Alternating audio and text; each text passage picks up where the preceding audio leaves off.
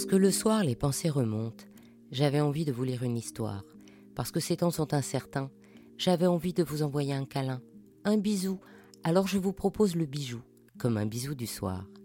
Il était une fois les jardins suspendus de Babylone. Babylone est un état de la Mésopotamie antique. Pour situer, la civilisation mésopotamienne qui nous fait encore rêver aujourd'hui date du XVIIIe siècle avant Jésus-Christ, avec la dynastie du roi Hammurabi. Avant, son héritage est globalement sumérien. Après, les Éites et les Cassites l'envahissent, puis c'est le tour des Assyriens. Bref, quand on arrive vers 626-539, toujours avant Jésus-Christ, se crée l'empire néo-babylonien qui a intégré toutes les influences précédentes et qui retrouve sa grandeur avec les rois Nabopolassar et Nabucodonosor II. À partir de 539 avant Jésus-Christ, les Perses, puis les Grecs, puis les Parthes l'envahissent, dissolvant la culture babylonienne.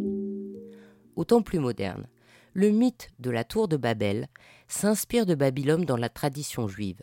C'est ce qui fait que son histoire perdure jusqu'à nous, car pour la tradition chrétienne, l'Ancien Testament intègre cette donnée.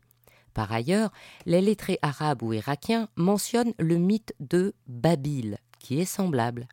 Donc, comme les trois grandes religions y font référence, le mythe de Babylone perdure. Que son acception soit positive ou négative, il inspire et fait rêver. Alors, du Moyen Âge à l'époque moderne ou du XVIIIe jusqu'à aujourd'hui, il continue à nourrir notre fantasmagorie.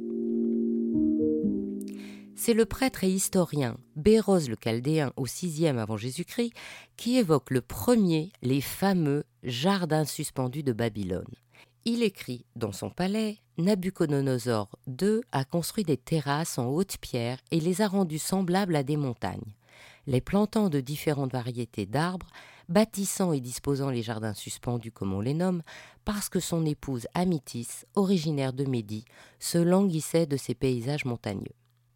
Par la suite, les auteurs grecs, Diodore de Sicile et Stamon, écriraient que ces jardins n'étaient pas au niveau du sol, mais suspendus dans les airs par cinq terrasses, reliées par des escaliers de marbre, soutenus par de massives colonnes et irrigués par des systèmes hydrauliques utilisant des vis d'Archimède qui faisaient monter l'eau de l'Euphrate. Tout cela pour que fleurs, plantes, cyprès et palmiers dattiers puissent s'épanouir. Comme Babylone était quand même située en plein désert, cette luxuriance végétale décrite avait de quoi faire rêver. Aussi, les jardins suspendus de Babylone sont-ils inscrits par ses auteurs dans la liste des sept merveilles du monde Cette liste, tout aussi mythique, aurait été établie en premier par Philon de Byzance au IIIe siècle avant Jésus-Christ. Elle n'a pas cessé d'évoluer. Des bâtiments ont disparu, bref, il ne reste de cette liste que la pyramide de Khéops à Memphis. Revenons au jardin suspendu de Babylone. Toutes les recherches entreprises, quelles que soient les époques et les moyens, n'ont pas permis de les retrouver. Des chercheurs ont supposé qu'elles étaient ailleurs, d'autres ont retrouvé des stèles gravées qui indiquent qu'il y avait des jardins, mais étaient-ils suspendus? En fait, on n'en sait rien.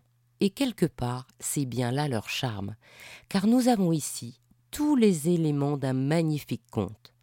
Un roi puissant, Nabucodonosor II, un amour passionné pour son épouse Amitis, et un luxueux trésor aux merveilleuses mécaniques disparues, j'ai nommé les jardins suspendus.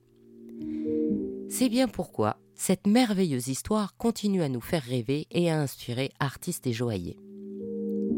Patricia Lemaire, l'artiste contemporaine, a traduit les jardins suspendus de Babylone par une sculpture contenant deux pendentifs. Elle a choisi d'utiliser l'argent travaillé selon plusieurs techniques forgé, guilloché, granulé et patiné. Le support est un maillechort forgé et patiné. Quant à la pierre centrale, ce n'est pas une gemme, mais un crayon d'oursin. En joaillerie, Mathieu Tourner a créé une masterpièce en or pour le Salon du livre et de l'objet d'art de 2019, appelée Jardin suspendu de Babylone. C'est une bague architecture où des jardins sur différents niveaux entourent un temple à colonnes qui préserve en son sein un délicat jet d'eau. Les jardins sont en savorite brute, ce qui donne un vert velouté et irrégulier comme une pelouse. L'eau est évidemment en saphir, qui en se conjuguant au vert exalte bien la fraîcheur que devait être ce paradis perdu. Chez Persta, les jumeaux Olivier et Guilhem Fèvre d'Arcier ont créé pour le Salon Révélation une masterpièce en hommage à Amitis, celle pour qui ont été créés les jardins suspendus, et qu'ils ont incarné par une splendide améthyste de 39 carats. Améthyste est une magnifique bague cocktail en or dont la monture est constituée de motifs hexagonaux en acre qui évoquent le scintillement de l'eau rafraîchissant un bassin carrelé. Autour de cette monture, des diamants en suspens, en losange, donnent l'impression de suspension de cette terrasse joaillère. Ainsi se termine cette histoire d'Il était une fois le bijou. Si cette histoire vous a plu, partagez-la autour de vous pour vous aussi envoyer plein de bijoux bisous et encouragez-moi en me mettant plein d'étoiles et de likes. À demain pour un prochain bijou, un nouveau bisou du soir.